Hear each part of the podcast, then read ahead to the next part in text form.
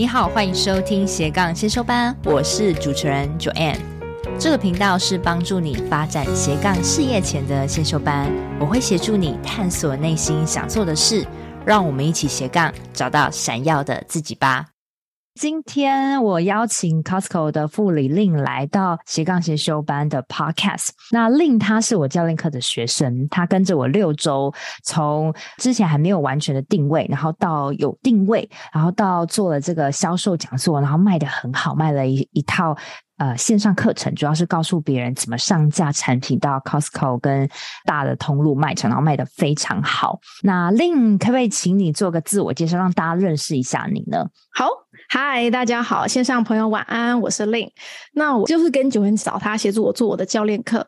那我过去呢，曾经在 Costco 台湾的 Costco 担任采购副理的角色，那也有曾经在中国的沃尔玛担任采购经理。因为我的经验都在零售产业这一块，所以我就很想要做一个线上课，去帮助供应商如何上架到实体通路。是，所以后来你就找到我嘛？哦，那我们先问一下你对这个教练课的感觉，因为我们教练课好像在。过年前结束了，对，对，怎么样？这六周很累吧？嗯，我觉得还蛮，嗯、其实对我来说，我觉得很有趣啦。其实就怎么说，就是开始会去，因为 Joanne 就是真的会跟我一起讨论我的课程内容要怎么做，然后要如何去吸引我的受众族群这样子，所以我会觉得这六周其实做了。之前没有做过的事情，我跟 Joanne 就说我自己很想要了解整个过程，所以我还跑去自己去下 FB 的广告。我觉得哦，又接触到，我学到新的东西，我觉得蛮好玩的。最后真的是开了一场预售讲座，然后卖你这一个步步教人家上架到全联 Costco 的这个线上课程，然后卖的很好。那、嗯我知道说说，哎，Costco 的这个副理是你之前的工作，但是你都是一直做采购相关的。对，那为什么你会想要做斜杠？因为通常现在在收听我们，你们一定都是想斜杠，或是正在斜杠，正在努力中。嗯、那我相信 Lin 也是一样，所以才来找上我。那为什么大家觉得说，哎，你工作很好啊，Costco 的副理啊，为什么还要再做斜杠？可以告诉我们真正的原因吗？想听一下。好，其实我会觉得说，其实工作真的对我来说，我就很渴望可以就是有数位游牧民族的生活啦。但是尽管做到 Costco 副理或是沃尔玛的采购经理好了，你其实都要到公司的上班地点去工作。对，所以我会很渴望，就是可以在家工作，或是边旅行边工作。其实这是我想要的人生的生活形态。所以我知道，我一定要去做自己的斜杠，嗯、或是去做创业，而不是只能在一间公司工作。所以那时候，你为什么会觉得说，哎，你想要做这份事业？因为你做的这份事业是跟你过去的职场有一些连接的。嗯，这个主题对我来说，其实是我在零售业做采购的时候就很想做，因为其实，在零售业做采购的时候，其实我们真的就会每天收到供应商来提报商品给采购去挑选，然后准备上架到通路。其实对于采购来说，他的时间很有限，所以跟供应商在沟通的时候，只能讲重点。但是有的供应商其实他的了解能力、理解能力真的没有那么高，采购也没有办法花很多时间去。带他教他好好讲清楚，嗯，所以常常在我眼里看到一些商品其实很不错，但是他就是不太知道怎么跟采购应对，最后采购也只能放弃他的商品，我觉得太可惜，就是这样好的产品就没有办法上架到通路，然后卖给消费者这样子。嗯，所以这个课程其实真的是想要帮助一些厂商。如果你上架找采购，会觉得处处碰壁，或不知道怎么跟采购沟通，你可以先看这个课程，你先了解一下通路上架流程，采购到底要什么。其实我们要的东西真的都是有逻辑可循的，你只要懂得怎么回答这些问题，你就可以顺利上架了。嗯，对，真的，我打岔一下，可能有些人还不了解采购到底是干嘛的，对不对？好，嗯，那我先跟大家就是一个很简单的说法，假如你今天有产品。那你就是供应商嘛？那你今天有产品，你是供应商，你想要上架到 Costco，那你想要上架 Costco，首先你就会遇到 Costco 的采购人员，他会跟你说要还是不要，嗯、你要跟他中间在面一直交涉、嗯。那很多人他是先碰到 Costco 采购人员，采购人员跟直接跟他回绝，他就觉得哦，他没有办法上交到 Costco。但是 Lin 告诉你的就是，你其实跟 Costco 的这个采购人员，你们沟通是有很多眉眉。你该怎么注意一些东西，甚至你跟全联的采购人员有什么你必须准备的更好，更有办法让你的产品上架。所以他会告诉你说这个流程该怎么走，因为他以前就是担任 Costco 的采购人员，所以他非常懂采购人员的心情。所以即便是那时候我们觉得那么小的一个市场哦，哈，我们都觉得诶，好像可以来把它做成线上课程，利用你过去所学。所以大家就千万不要觉得说，啊，我的工作其实很普通。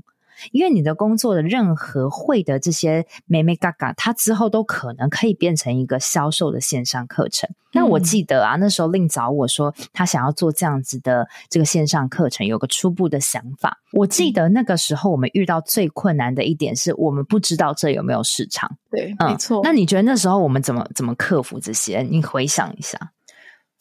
会担心没有人，没有这个市场，所以其实那时候 Joanne 有建议我说，可以去找一些商家聊聊，嗯、就是问他们说，你现在既然是开店在做生意啊，那有没有兴趣想要把产品也上架到实体通路，这样子去做？然后其实我自己也会想说，那是不是还要问问其他人？就问问其他朋友啦，连接一下，说你有没有朋友有兴趣上架到通路的这样子？对，其实真的有诶、欸、朋友的朋友就是有人说我想上架到全联诶、欸、真的有。但是那时候你会觉得说，嗯、哦，Joanne 要我马上去做开发去问，其实对你来说应该是一个挑战，嗯、对不对？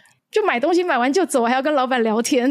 哦、对，但是这个时候我就是有点是逼迫我们同学，嗯、因为你现在就是在经营你自己的事业，有可能你之后是全职，嗯、你就是在经营你这样子的一个斜杠事业，你一定要懂得开发，不可能没有一个东西是不开发的。除了广告，它可以让你收集潜在顾客，广告是最快，但是你当然很多的开发都是你。要一步一步去做的，这个就是很实在，因为你身边一定会有人需要，那这些人他需要，他也会推荐给你需要的人。其实开发有时候就是这样一点一点累积而来，所以我招令初期我在叫他做一些开发，他会有点痛苦啦。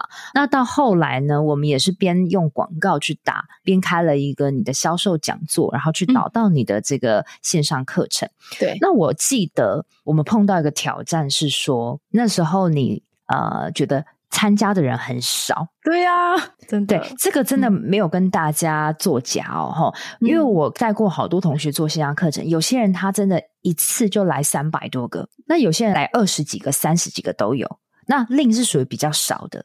但是我那时候就跟令讲说，你不要灰心，虽然你会觉得哦人数很少，但是重要的是导购力。嗯，所以令的人数也没有那么多，但是他导购力很强，其实就够了。因为我们是看最终的那个数字，营业额才是最正确的。那我记得那时候我们是没有想到说那场讲座的互动非常高，导单力也很高。所以最后我们结束后，我就跟令讲说，这块市场是有的，但是这块市场不容易被发现。嗯、对，就像你有产品你想这样上上架 Costco，你可能不会随处跟大家讲。嗯，没错啊。或是说，他们一定没有比一个如何教你沟通表达的线上课程来的有吸引力，对不对？就是一个是看到一个是一个大市场，那你的是一个小众。无法被挖掘市场，嗯、但是不管如何，你一定要去验证市场，你才知道有没有市场。那我们后来验证是说，哎，真的有，而且那些人就是很迫切，一定需要会购买的人。嗯、所以即使他只有没有很多人来参加他的讲座，但是他的导购力也非常的好。嗯，有没有给你一些希望？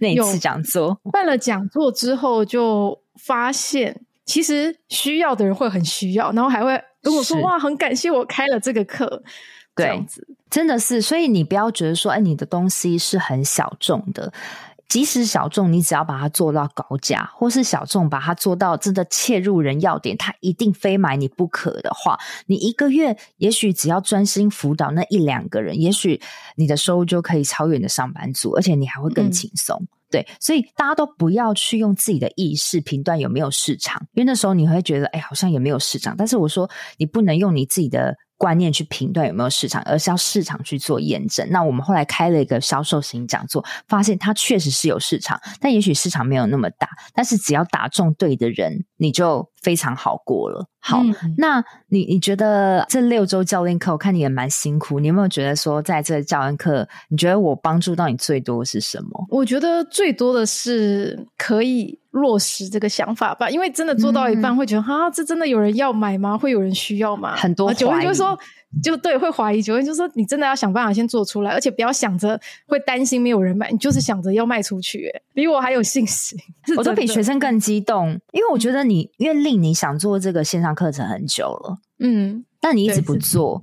那我就是帮你落实。你在要教练课的时候，我就说你，你就线上课程，你就会做出来，因为我就是逼着你一定要做。嗯、然后后来真的把这个想法落实，然后卖出蛮多套，啊、你会觉得哇，我真的可以办到。而且你之后的线上课程是可以永久贩卖的，或、啊、是你可以产生更多客制化一对一的服务。嗯，没错。对啊，所以在此就先恭喜你了。那你自己有没有觉得你做对 做对的一件事什么？就是在这个讲座你卖的很好，你自己的功劳，你觉得最最对的事情是什么？我觉得最对的应该真的是把这个经验讲的让一般人都听得懂。最对的是这个吧？我觉得，我觉得我们我们好像调整很多版，对不对？就是狂调。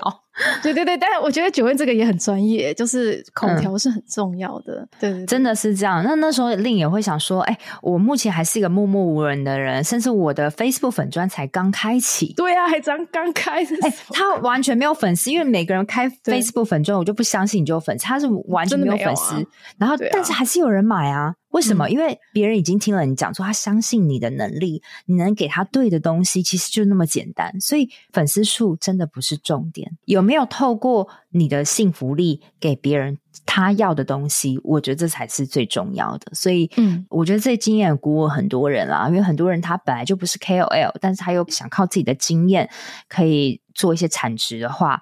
我觉得你是给他们很好的一个榜样。好，那我们今天我就来拷问令啊，我们就正式进入到你自己的专业领域啊。你可以告诉我们说，如果你今天。我们先说条件好了。我如果有一个产品，不论是吃的啊、用的啊，嗯、我想要上架到 Costco 或全联，我基本要具备的条件是什么？我是需要有公司吗？还是我那个产品要做到很厉害，有在其他地方销售吗？这个门槛会不会很高？其实基本上你要跟通路合作，不管是 Costco 还全联好了，反正你就一定要是个公司。因为你一定要做 B to B 的生意，你就是要开发票，这个是最基本的。嗯、然后再来，其实是看你的产品。这么说好了，你就想想你的品牌、你的商品、你的竞争对手有没有在这些通路上架？如果有，你就很有机会。哦，先看竞争对手有没有上架，他去哪些地方卖啊？你也跟着卖，对啊，你就跟着去吧。对，OK，好，那所以说就是你要先有产品嘛，那再来就是你要先有公司。那大家也不要觉得成立公司很难，嗯、因为我自己有成立公司，其实成立公司一点都不难，而且成本也没有很高。你就算如果你要请会计师帮你做一个成立一个公司，可能种种加在一起大概一万多块吧，成本啦。那你当然你每个月给会计师的这个费用大概两千多块。那营业的地址你可能设在家里就不用钱。那如果是商办，可能一个月大概也要两千多块。如果是你是上班族的话，基本上可以负担得起。如果你要成立公司的话，这个是一个基本的开销。好，所以你一定要有可以开发票的。这个公司，或是你跟别人一起合伙，或是 under 在别人之下也可以，嗯、反正就是要有个公司啦，有产品啦。然后呢，你可以观察说，比如说我在卖干贝酱，那我的竞争对手干贝酱有没有也上交到全联很多？那如果有，你就很有机会。是啊，不论我的东西没有名也，也你们也会接受吗？采购也会接受吗？嗯、有没有名，其实还是真的要看品类啦，就是你的商品类别是什么。所以我觉得还是真的要看。产品本身，就举例来说，像我之前是负责电器的嘛，电器就是像大家知道冰箱、洗衣机啊、电风扇这种的。那其实在中国，我在做的时候，我们就要卖季节家电。季节家电的意思就是夏天就要卖电风扇，冬天要卖电暖气。那夏天我们想要卖小型的。手持的电风扇好了，这个东西怎么可能会有大品牌做？所以其实一定在这个市场里面，你就要从小品牌里面挑一个有可靠度、可信的产品进来。那这时候小品牌就会有机会这样子。嗯、所以我觉得是看品类，看品类就有机会。那你觉得说啊、呃，这个你觉得好？如果说他们决定要上，他们想要透过他们自己的小产品上架到 Costco 跟全联，嗯、那第一步该怎么做？例如说，我要上架到 Costco，我是要先打电话呢，还是说你们有没有什么官网跟平台，我可以先去做这个 first contact 的动作？好，其实我跟你说，就是你现在其实要上架到通路啊，其实通路现在都已经也算是自动化、一化嘛、数位化，所以像 Costco 啊，在它的平台，我是说那个网站上面，你就可以去投递你的新产品介绍，那这时候采购就会审核。而且他在 Costco 网站上面还会说，如果你有投递了，你有问题可以拨打电话找哦分机，所以你这样其实就可以就是去投递你的产品啦，然后采购就会回复你哦，所以在 Costco 官网就可以投递。对啊。那官网上会问哪些问题？我需要准备一个很齐全的报告吗？还是什么？还是只要有我的商品的照片就可以？其实 Costco 它会先有一个制式规范嘛，你就至少要写说你的产品的品名，嗯、然后品牌名称。那你要卖什么产品，总是该有。产品的照片啊，包装尺寸、长宽高，然后你要告诉 Costco 说你这个产品，当然你的特色在哪里，你一定要去特别去强调，在这个地方你就可以去发挥说你的产品的特色，例如说跟竞争对手比较，你的产品的优势在哪里，或是你的差异化，这个都很重要。嗯。哼哼哼，OK，所以呃，做好这个之后，采购是都会一一联络吗？嗯，采购的话呢，就是他会联络你的，其实他如果打给你呢，表示他对你的产品有兴趣，想约你进一步详谈。那如果真的没有，他就会发个信给你，告诉你说，就 Sorry，Thank you later 啊，告诉你、哦、啊，目前他还会发信，已经很仁慈了，应该是 Costco 才会这样，对不对？不会石沉大海的、嗯、哦，那也算蛮有良心的。对啊，OK 啊。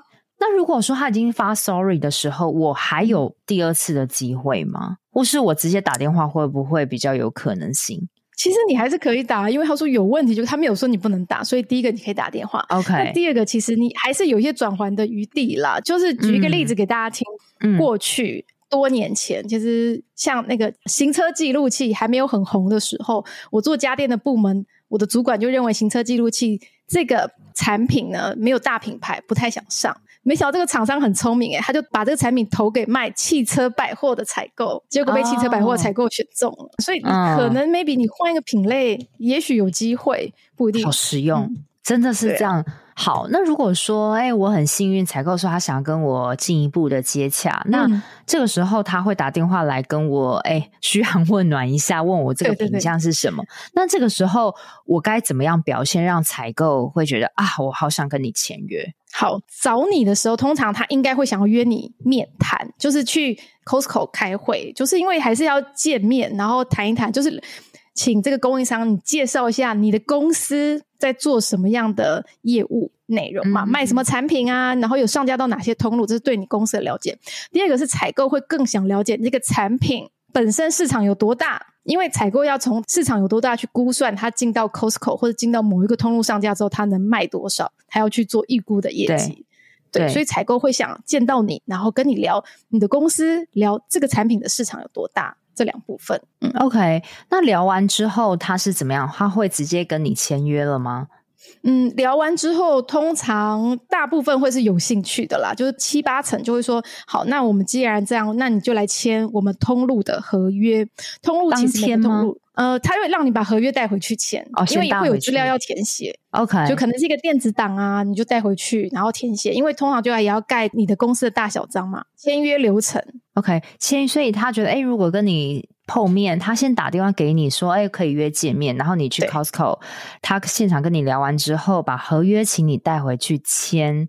好，那他合约签完之后，那就代表过关了吗？其实还没有，还没有，还有一关，是不是？好，好，签完合约之后呢？好，签完合约，至少就是采购这边有意愿要跟你合作。但其实通常你接触到采购，不论是副理或经理，好了，呃，产品要上架，这些副理或经理还要在网上去签，给他主管再签，主管签过才可以。Okay, 所以还会有主管一关，那你自己拿完合约之后，还有主管一关要跑。对，所以通常采购会收集厂商的就是合约。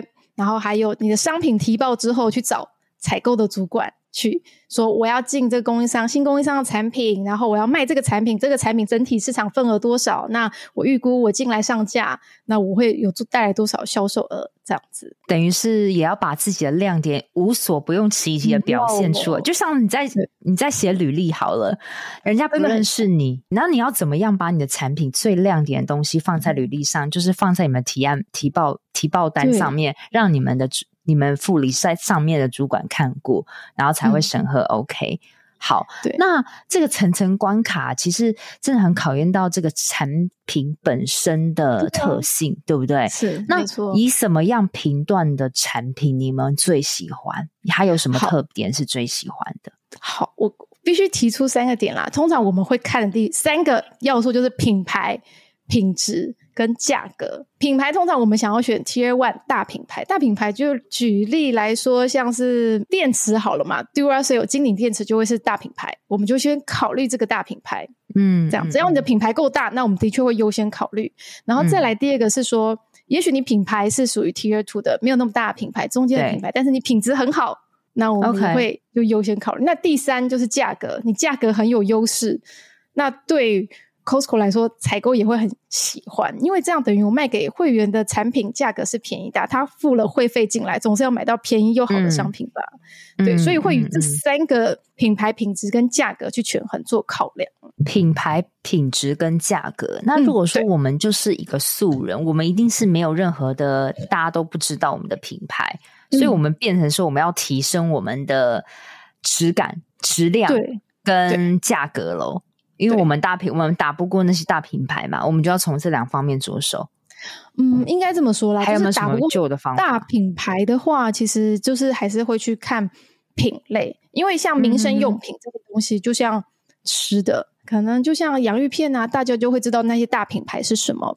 所以你要上架，你可以观察 Costco 货架上，通常他都会找一些进口的品牌的洋芋片来去做操作。有时候如果你真的自己还是个小品牌的话，其实你不一定马上就可以考虑 Costco 这么大的通路，你可以再去找一些其他的通路。例如说，像百货公司有一些快闪柜嘛，这种你也可以考虑先去做，然后去接触消费者，把自己的品牌养大了，你再去上通路。OK，这样也不错哎，就是至少我今天去星光三月的快闪店摆过，那我是不是就可以跟 Costco 说，哎、嗯，我曾经在星光三月上架过？这样会不会有助于你们会过我们的产品？会不会会有助？真的会、哦？原因是采购看的真的就是、嗯、不只是牌子，应该说，好，你报一个商品给我，可能是一个保温杯，好，我会预估去打计算机去算这个产品到底能够在我店里面卖几个。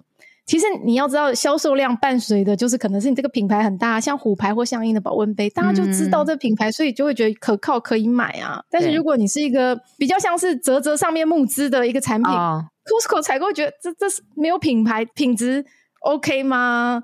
然后别人又没卖过，那。可以吗？其实它会有很多疑所以最好是在外面卖过，然后卖的很好。所以 Costco 要把营业额给大家看，说我曾经在星光三月卖怎么卖的怎么样，嗯、或者是在哪里卖的怎么样，把数据呈现给你们看，对，对不对？呈现给他看之外，哦、说我在 Costco 可以卖星光三月的可能五折，Costco 就采购就哇！哎、欸，谢谢你告诉我们。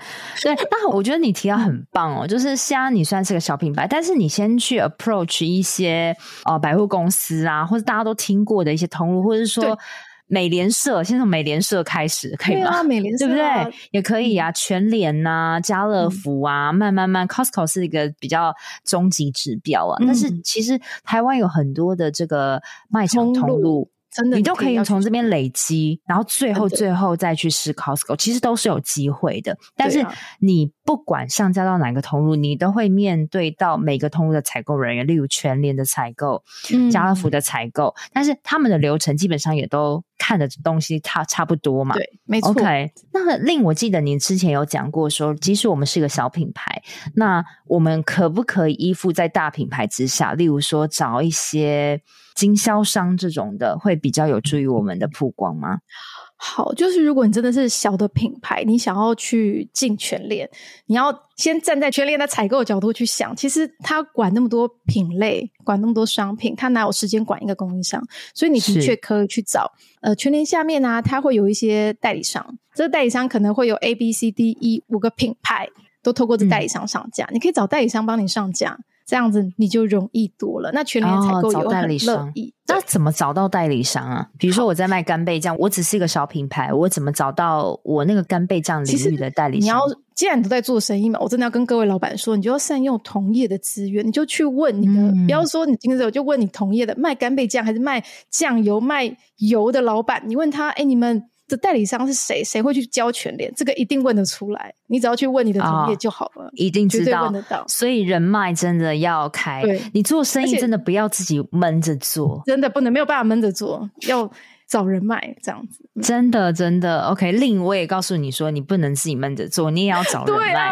因为这是你的事业，就是教别人怎么上架。嗯、好，嗯、那话又说回来啦，我们到底会有上架费吗？如果以 Costco 来说的话，我我到底上架的 Costco，我需要负担什么样的成本吗？好，我来跟大家用尽量白话一点、简单一点跟大家说，因为我知道很多人都不是在通路这个产业嘛，其实就是你上架，你要把货卖到。零售通路卖到全联，卖到 Seven Eleven，那通路它就是要赚钱，所以通路通常就是像我是 Costco 采购，我就会跟供应商说，你成本要报一个便宜的成本给我。意思呢，举例举例，就像假设牛奶卖一百块钱，那你是牛奶的厂商，你就要报给我采购五十块，所以我卖给消费者一百块的时候，我会赚五十块，这是我的一部分的毛利。嗯、再来第二个。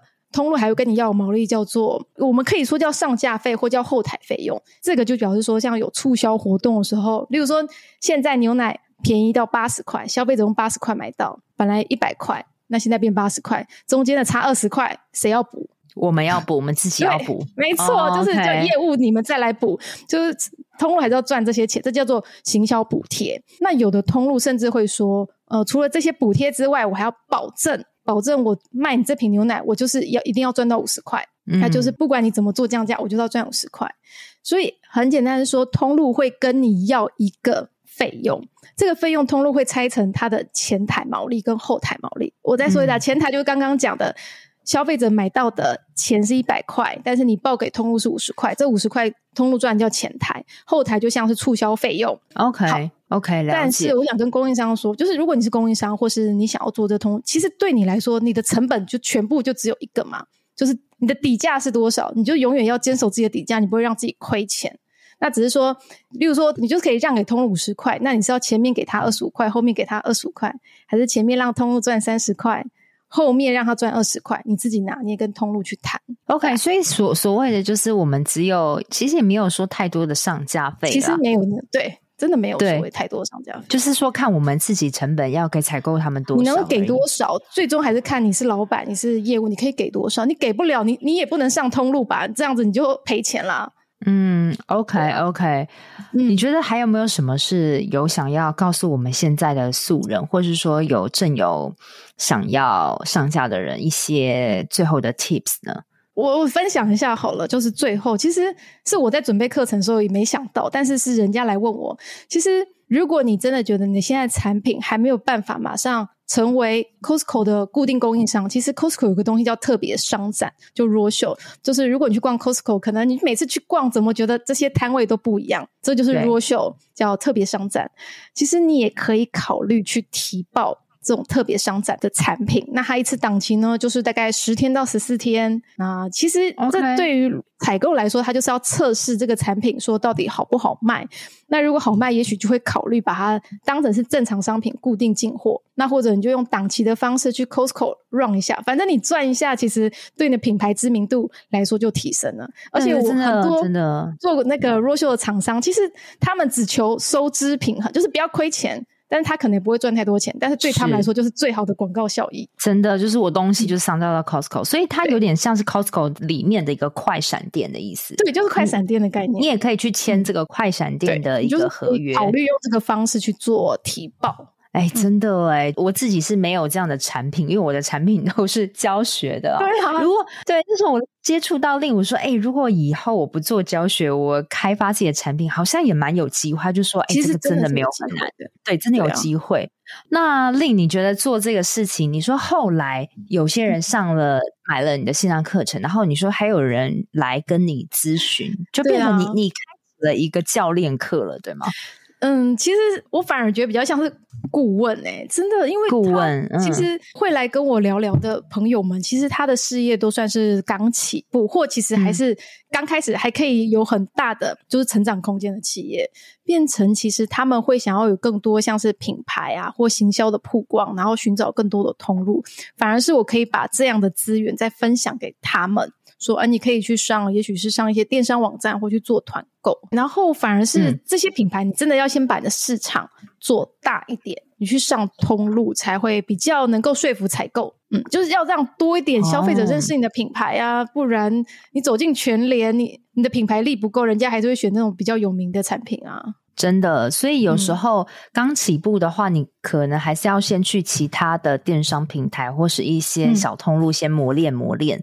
对啊，所以你也会指导他们做这个部分。我觉得这也是一个你会新发展出的一个顾问生意，真的是 就觉得前导吧，就是应该你教别人怎么上架，但是上架前他们还没有具备那样子的程度的话，嗯。的之前的引导，就 OK，你要先把品牌做大，欸，不然。采购真的不会选你，真的真的。嗯、OK，我觉得是一个很棒，就是我们本来只是想说要不要把这个步骤变成线上课程，但是到我们真的把它变成线上课程，我们发现也有很多的问题，就像很多人品牌还不够有公信力的时候怎么办？啊、那你变成哎，另也要去学习相关的资料，然后变成引导他们怎么去先做一些小通路的上架，这个也许也是你一门事业。没错，对，所以很多东西都是你做之后，你才知道哦，有什么需要改的，不然你都想很完美，说我就教别人怎么上架就好。但是你没有发现，大家问题就是卡在还没有足够的品牌力。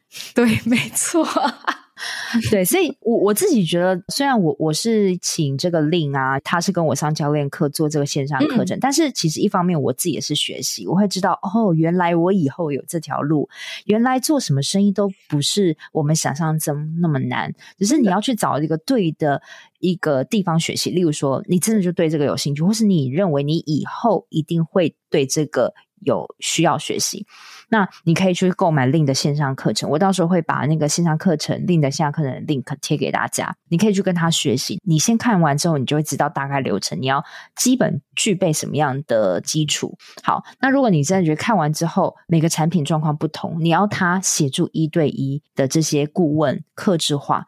他会再跟你，嗯，就是。在报价，嗯、因为这个说真的，只是一个小小小小小小的投资，但是如果真的能让你的产品上架到各大通路，这个带来的业绩可能是几百几千万都有可能，啊、而且很多无形是你的品牌的识别度，这个是用钱衡量不了的。所以，如果你也想像 Lin 一样做出这样那么厉害线上课程的话，你也可以先找我，先咨询一个小时，跟我聊一聊。嗯，好，我先把它。我自己蛮推荐跟 Joanne 一起合作的。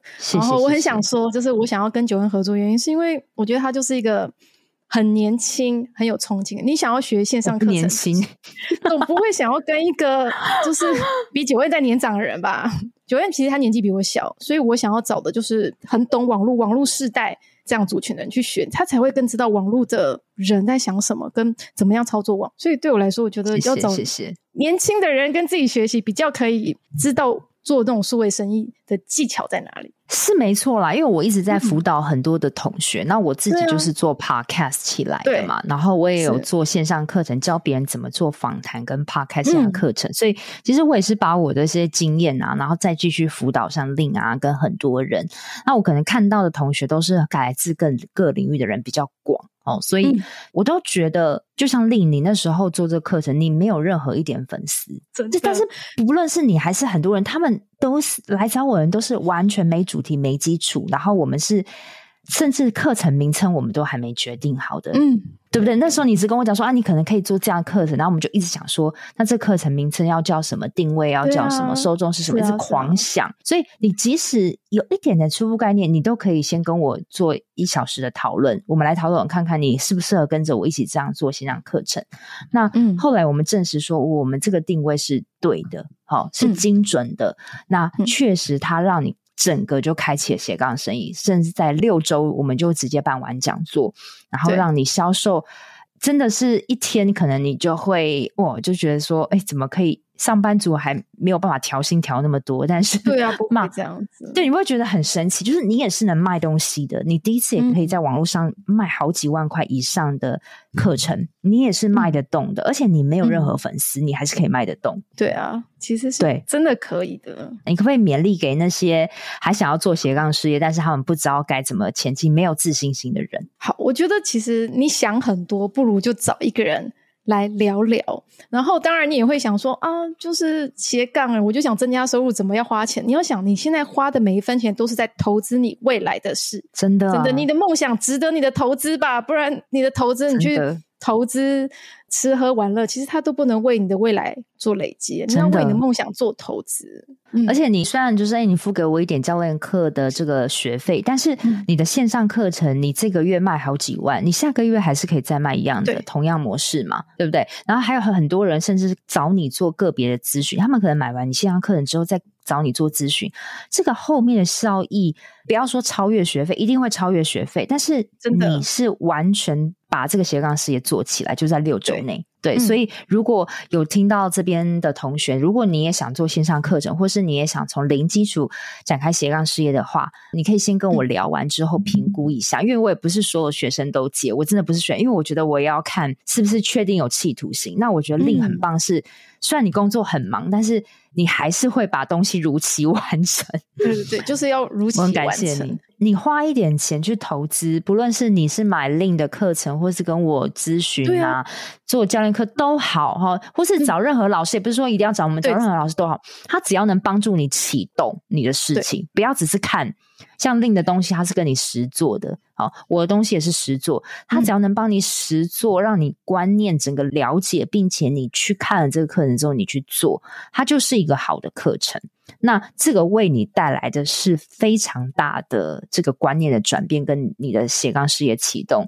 而且现在其实景气大家都不好，大家也想要换工作什么的。但是如果你今天有个像我们这样说备胎好了，如果你今天想离职，好，那你至少想要说你已经有一些存款了，那我至少你还可以用。半年或一年的时间来把你现在这个线上课程斜杠事业再做得更厉害，你还想说，哎，好险我没有那么怕了，对，不对？本来是完全、啊、完全不知道该做什么，嗯、现在你完全应该是很有自信，可以想说，那我该怎么怎么再扩？对啊，觉得时间不够来做就是线上课。很多人都说我我是不是要买这个？我是不是要找 Joanne 咨询啊？或是我我要不要找 Joanne 做教练课啊？嗯、当然，我们我们的知识是有价，我我们都自己努力了那么久，对，像像 Lin 你自己当那个采购的主管也十几年了，你的知识是有价，啊、你要把这个知识输出来、录下来、分享给别人，这就是你过去累积，一定要收。我说你一定要收钱，嗯、而且不能收太低，因为真的要要学的人，你东西。越有质感，你花的力气也越多。嗯、那当然有愿意购买的人，嗯、他基本上你也要挑哦。我都这样跟他讲。那上我的教练课也一样嘛，就是你一定要是认真想学、有企图心的。嗯、那怎么样是让你认真想学？所以我说价格其实就是筛选客户的一关了。对，我卖给你一千块，跟卖给你一万块，我的态度也不一样。所以不要一直急于眼前的利益，没有一个事业是不花任何一毛钱就可以赚钱的。但是我看过好多人真的赚很多钱的时候，其实就一个字，就是敢投资，真的是这样子。但是你也要先算说，好，那你最坏的风险是什么？例如说，你最坏风险就是。哎，你花了这个 Lin 的这个课程，然后最后你没有上架，嗯、但是当然也是有可能的，因为市场本来就是没有任何一个老师可以保证说，哎，你上完我的课，你一定会上架到全流，嗯、或是斜杠成功，不然每个人都成功了，或是你自己不努力，也有可能造成你结果的失败嘛。那但是你有没有办法想说，好，那我最坏的结果就是，哎，我损失了一点学习费，但是我至少努力了。我都告诉大家，不要觉得说，哎，很多东西只看结果，因为中间一些过程。都不会白费，而且有时候，因为我是会投资自己去上课的人嘛。其实你有时候上课跟老师啊，跟 Joanne，其实这就是一个人脉的连接。你怎么不想一想？哦、对对对，这个很重要哎。我会把你拉进社团里啊，是是然后对啊，给你一些策略啊、方向啊、点子啊，你还要自己想哦。老师也是你的顾问，你有问题就可以尽管问他。我有什么问题，我都一直说，哎，Joanne 那个怎么样？Joanne 就说你尽量问，对对，尽量这样。我我怕你不问哎、欸，因为你不问，你自己花很多时间。我觉得。这个本来就是我知道，我一秒回你的东西，我干嘛？嗯，我最怕学生就是不问，是不是？你就狂问，问到你会，然后你赶快把课程做出来，你赶快销售讲座办出来，赶快拿到钱，这是你需要的啊！我需要的就是你现在有很好成果，然后你也当我的见证。嗯、我觉得我，那我们就是都互相成长，我觉得是一个很好的互动。啊、好，那希望今天的这个小直播对你有帮助。嗯，那最后最后再提醒，如果你想要。把你的产品上架到通路啊，或是说你还没有产品，但是你想了解这一块的话，欢迎大家今天下单有一个优惠价。那如果想要斜杠咨询的，也可以先透过一小时的聊聊跟我约，嗯、那我可以帮你从零到一展开实做。那就晚安喽，谢谢 Lin，谢谢大家，谢谢 Joanne 啦，拜拜，拜拜，拜拜。在这期节目的最尾声，跟你做一个本集的重点整理。第一个。Lin 想要开启斜杠的原因是他想要边旅行边工作。那他意识到说，一定只有斜杠或是创业呢，才有办法达成他理想的生活。迫使你斜杠的原因又真正是什么呢？如果你能想透的话，你做起斜杠来也会更有目的跟目标。第二个重点。你在工作上的任何的技能或是学到的东西，它未来都有可能变成一个线上课程，即使你认为微不足道。所以呢，不要再有任何的借口或是一些小剧场了。你一定要把这些技能包装起来，去销售看看，你才会知道会不会真的有人买。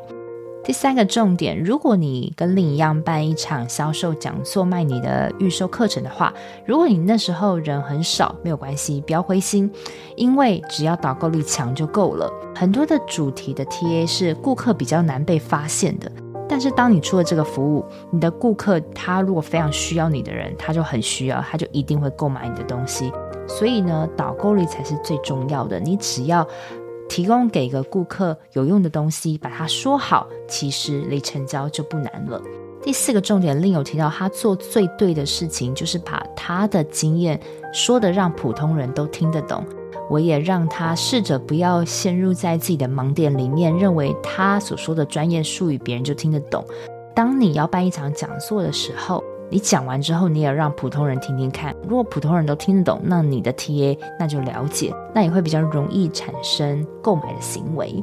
第五个重点，如果你想将你的产品上架到 Costco 或者全联各大通路的话，首先的要件是你要成立公司，你要是可以开发票的公司，还有你可以观察你的竞争对手的相关产品有没有上架。如果有的话，那你的产品基本上就可以上架了。再来第六点，你有产品，你想要上架到 Costco 全联通路，第一步，你可以在官方网站先去投你的产品介绍。那像 Costco 的话，它自己有一个连结，是可以让厂商去投它的产品的。那你必须要将你的产品特色，包含你跟竞争对手的差异化啊等等，你要写的越吸引人越好嘛。那你写完之后呢，呃，Costco 那边的采购，他如果打给你，就代表哎，你是有希望可以跟他做第二步的会谈。那如果你没有上，他也会发信给你。但是你第一次没有上，你也不要灰心。哎，你可以把你的商品换品类，例如说你是家电类，那你可以换成呃其他的品类，也许就可以成功喽。第七点，如果你真的成功让 Costco 的采购他打电话给你的时候。他打电话给你之后是约见面嘛？那他约见面的时候会跟你谈一下你的产品跟你的公司，也会衡量你这个产品的市场有多大。那他会先让你把合约带回去看。那你签完合约，代表是你有意愿合作。但是还有一关，就是采购必须要把你的东西给上面的主管审核过，你才有办法上架。第八个重点，采购会将你的产品上架，主要有三个考量：第一是品牌，第二品质，第三价格。再来第九点，如果你今天是一个小品牌，你可以尝试看看用百货公司的快闪柜先上架，或是去一些比较小的通路先上架看看。那当你在提报给 Costco 这样子的大公司的时候，你会比较有数据，也会让人比较信服。第十点。如果你今天是素人，你又是小品牌的话，你可以先找代理商帮你做上架，特别是像全联这样那么大的一个公司哦，采购人员要一次对很多厂商，所以他通常只会跟代理商沟通。那你可以先去问同业，同业的代理商是谁？你可以试着找代理商帮你去跟全联或是各大通路谈上架。再来第十一点，其实像 Costco 它没有所谓的上架费哦，是看你自己的成本能给通路多少。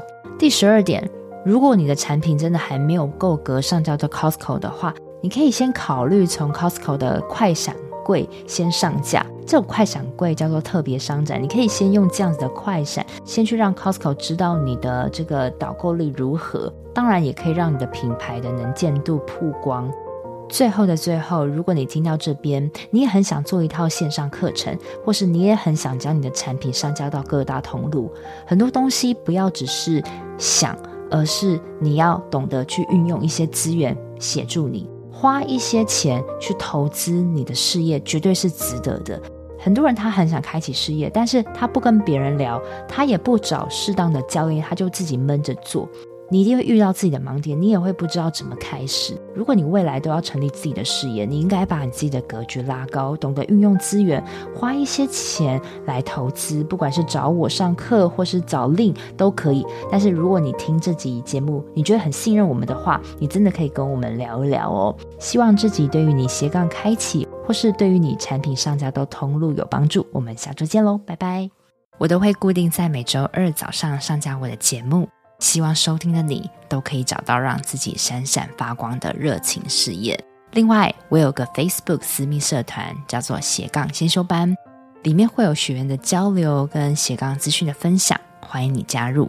你现在在通勤的路上吗？不管你正在做什么，我都很感谢你花时间收听我的节目，而且听到了最尾声。希望我的节目对你人生启发有帮助。如果你喜欢自己，很希望你播控帮我到 Apple Podcast 留言评分，这对我来说是最大的创作动力。非常感谢你，我们下周见喽。